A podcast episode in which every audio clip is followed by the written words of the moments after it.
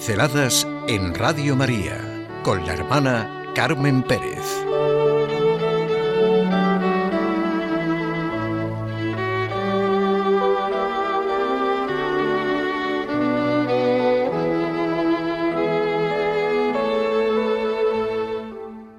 La inmortalidad. Vaya tema para una pincelada. Después podemos irlo cada uno pensando despacio, sintiendo desde el fondo de nuestro ser lo que decimos. Pero ¿no es lo que realmente nos importa? La vida siempre, la inmortalidad, nuestra propia resurrección. Me hicieron un estupendo regalo, el libro de John Henry Newman, Sermones Parroquiales. El sermón 2 tiene el siguiente título, La inmortalidad del alma.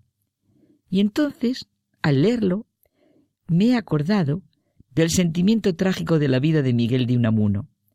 En él dice algo muy gráfico y entendible, que Kant, el pensador, reconstruyó con el corazón lo que con la cabeza había abatido. Libertad, inmortalidad, Dios.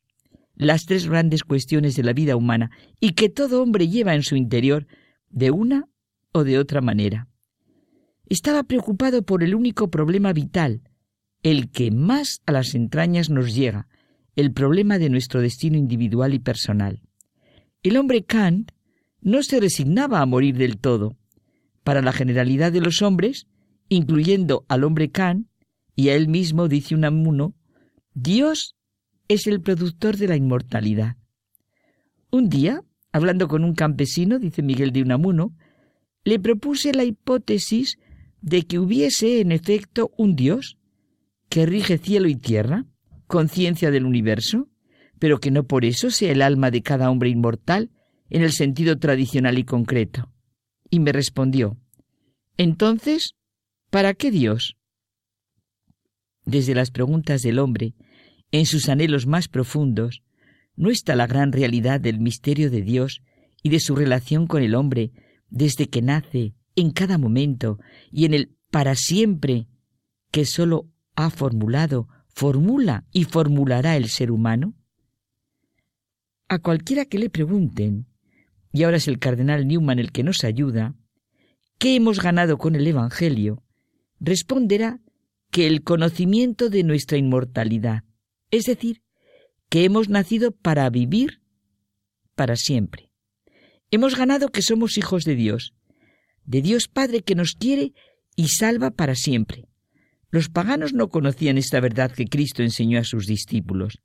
Las palabras de Jesucristo hacen detenerse en sus errores y desórdenes a multitudes inconscientes a las que sobrecoge la visión de la vida en Dios y hacen que sean más profundas y se vuelvan a Dios con un corazón sincero. Esta verdad de la inmortalidad despertó a los hombres a la necesidad de una religión más honda y mejor que la que había en la tierra cuando llegó Cristo.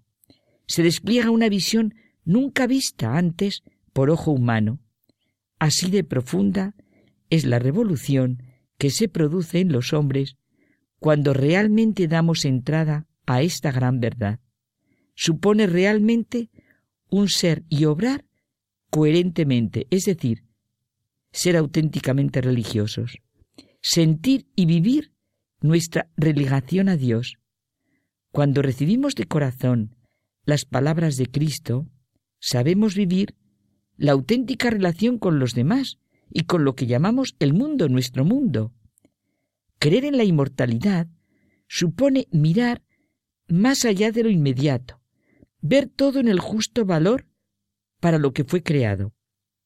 Las tres grandes verdades que despliegan realmente nuestra vida son nuestra individualidad y personalidad radicada en nosotros mismos y no en las cosas, nuestro poder actuar de un modo o de otro y nuestra responsabilidad por lo que hacemos o dejamos de hacer ante Dios.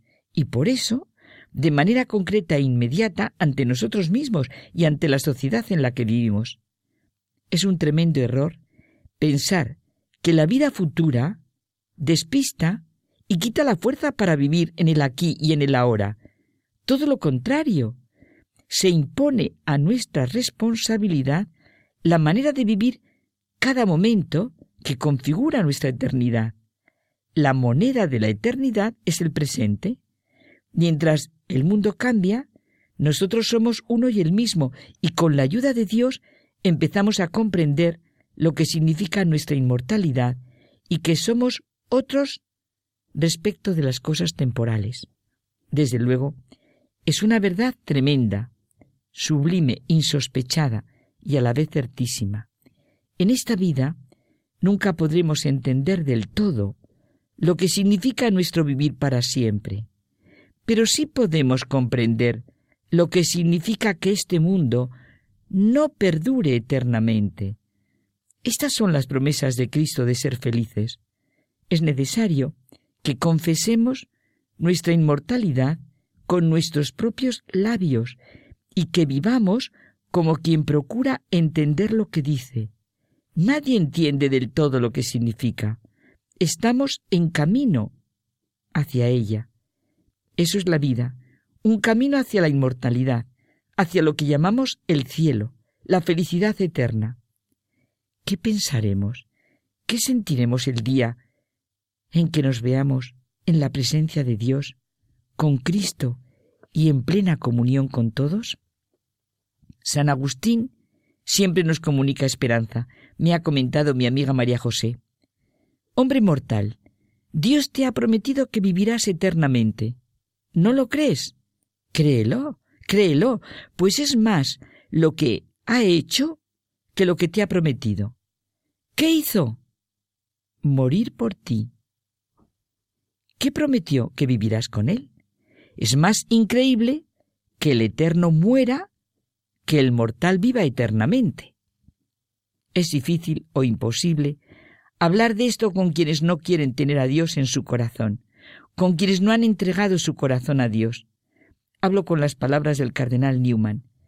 El cristiano conoce los beneficios que ha recibido y no necesita que nadie se los diga. Sabe en quién ha creído y sabe mirar lo que significa en la hora del peligro aquella paz que Cristo no explicó cuando la dio a sus discípulos. Se limitó a describirla como diferente a la que puede dar el mundo.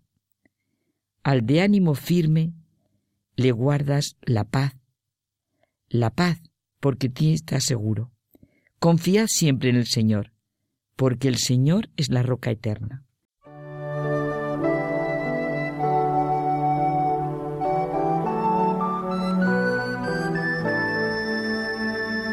Pinceladas en Radio María con la hermana Carmen Pérez.